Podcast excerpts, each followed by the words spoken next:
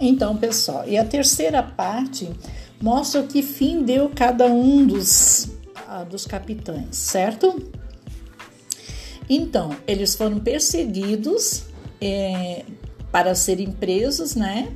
O Pedro Bala consegue roubar a Dora, Dora lá do orfanato, mas ela acaba morrendo, certo? Então, eles continuam sendo perseguidos depois disso. Mas o que, que acontece? O Sem Pernas se mata antes de ser capturado pela polícia, porque ele odeia a polícia, né? O professor parte para o Rio de Janeiro e se torna um pintor de sucesso, entristecido com a morte de Dora. E o gato se torna um malandro de verdade, abandonando eventualmente sua amada Dalva e passando por Ilhéus. Pirulito se torna frade. Padre José Pedro finalmente conseguiu uma paróquia no interior e vai para lá ajudar os desgarrados do rebanho do sertão. Volta seca se torna um cangaceiro do grupo de Lampião e mata mais de 60 soldados antes de ser capturado e condenado. João Grande se torna marinheiro e querido Deus continua a vida de capoeirista e malandro.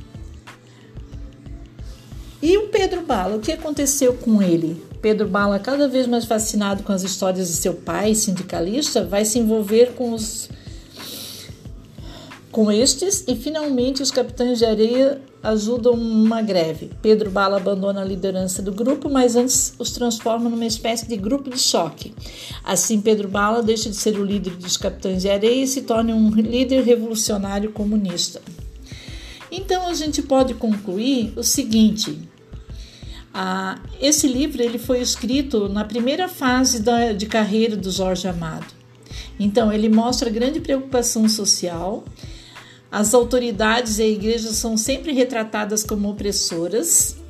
Aí, mas aparece o padre José Pedro, que é uma exceção, né? Ah, então aparece como eles sendo os causadores de todo o mal. O grupo, os Capitães Areia, são heróicos, tipo Robin Hood. Por quê? Porque eles tiram do rico para dar ao pobre, né?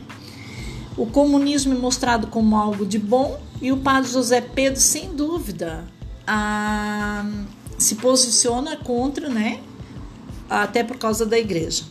No geral, as preocupações sociais dominam, mas os problemas existenciais dos garotos os transformam eh, os transformam em personagens únicos e corajosos. Corajosos capitães da areia de Salvador.